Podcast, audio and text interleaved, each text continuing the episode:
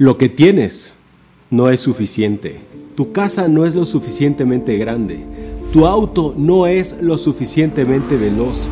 En tu cuenta bancaria no hay suficientes dígitos. Tu cuerpo no es lo suficientemente delgado. Tu vida no es lo suficientemente excitante. Tú no tienes un propósito de vida. Esto es lo que nos dicen los gurús del éxito en todas partes, en libros, en Facebook, en Instagram y aquí mismo en YouTube. ¿Por qué conformarse con lo que tienes cuando puedes mucho más? Esta era una de mis frases favoritas en el 2010 y trabajando más para lograr más, obtenía cada vez menos. Dormía menos, creaba menos, convivía con mi pareja menos y mi salud se quebró. Mi cardióloga me dijo, César, si no hubieras estado el día de ayer al nivel del mar, te hubiera dado un infarto porque tu corazón ya no palpita, vibra. Dostoyevsky escribió que vivir es más importante que buscarle el sentido a la vida. Kierkegaard dijo que la vida no es un problema que deba resolverse, sino una realidad que necesita experimentarse. Y Alan Watts lo dijo claro en una de sus conferencias. El significado de la vida es únicamente vivir esto parece tan sencillo, tan obvio y tan simple.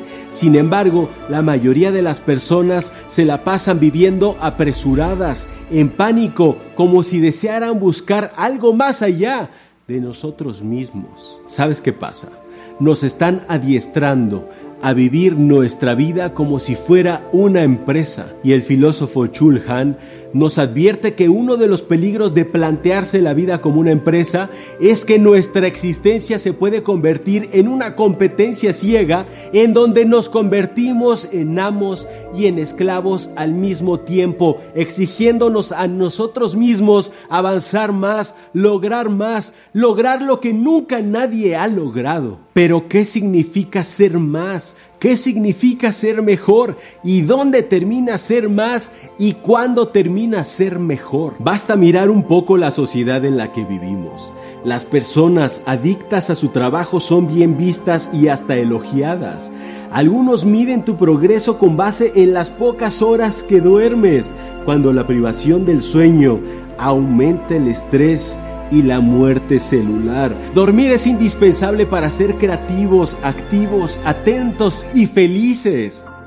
Se nos motiva a ser más o ser mejor, a considerar tu vida como una empresa con objetivos, metas, planeaciones, control de riesgos y todos los términos que utilizamos en los negocios, pero ahora aplicado a la existencia. Se te enseña a progresar y evolucionar y obedeces inconscientemente, te esfuerzas, pero sin entender por qué ni para qué. Y en esa confusión, cuando te das cuenta de que no alcanzaste el objetivo propuesto, experimentas un sentimiento de frustración, te sientes fracasado y entonces dudas de tus propias capacidades y repites el ciclo. Y lo repites porque como dicen los gurús, si no lo lograste es porque no te esforzaste lo suficiente, porque no recorriste la milla extra. Valdría la pena preguntarnos, ¿por qué la tarea de vivir no nos parece suficiente por sí misma? Es importante considerar que vivir ya es en sí mismo un propósito de vida que nos conduce a la plenitud. Pero si en verdad quieres vivir en plenitud, debes considerar el hecho de que el éxito te va a llegar en el momento que consideras la posibilidad de ayudar a alguien más. Porque la vida está compuesta de orden y de caos, de tus necesidades y de las necesidades de los demás. Y justo en medio de ambos mundos se encuentra el bienestar. Cuando entiendes cómo ayudar a los demás, haciendo lo que haces bien y te apasiona, entonces ese pensamiento se puede convertir en la fuerza que te conduce y que te guía, que te indica hacia dónde persistir y hacia dónde continuar. Toda mujer y hombre con propósitos elevados los desarrolló pensando siempre en los demás. Gandhi dijo, por la libertad de mi pueblo, daría gustoso mi vida. Y Martin Luther King dijo, si ayudé a una sola persona a tener esperanza, no habré vivido en vano. Y el líder más importante de todos los tiempos dijo, si no vives para servir, no sirves para vivir. En el momento que logras ver esa energía interior creada para dar, en ese preciso momento experimentarás una de las alegrías mayores de toda tu vida. Porque justo ese día encontrarás el propósito de tu vida.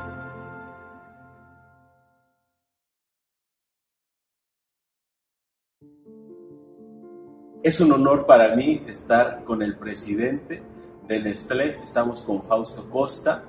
Eh, un privilegio tener esta oportunidad tan cercana y hoy yo soy el portavoz de una comunidad que pertenece básicamente a toda Latinoamérica y España.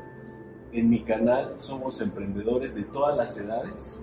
¿Qué nos podrías tú regalar a todas las personas hispanohablantes de todas las edades que estamos emprendiendo y, que esas palabras que tú nos dictes ahora sean lo mejor que nos puedas dar. Yo diría a todos ustedes, emprendedores de Latinoamérica que te acompañan por su canal, el fundamental en la vida es que primero cada uno tiene que descubrir su propósito. ¿Qué es lo que te mueve? ¿Qué es lo que te apasiona? ¿Qué es lo que te hace despertar por la mañana con ganas? ¿Qué es lo que te hace de verdad levantar cuando te caes? Y este propósito es algo muy intrínseco de cada uno. Todo emprendedor, en el fondo, tiene un propósito. A veces no tiene tan claro, pero busca identificar ese propósito. Sea un emprendedor social, sea un emprendedor de un nuevo negocio, sea un emprendedor disruptivo, lo que sea, busque identificar ese propósito y trabaje por este propósito. Después, nunca abra mano de sus principios y sus valores. Porque el día que para lograr sus objetivos tenga que romper sus principios y valores, empieza el fracaso. Busque de verdad descubrir cosas nuevas.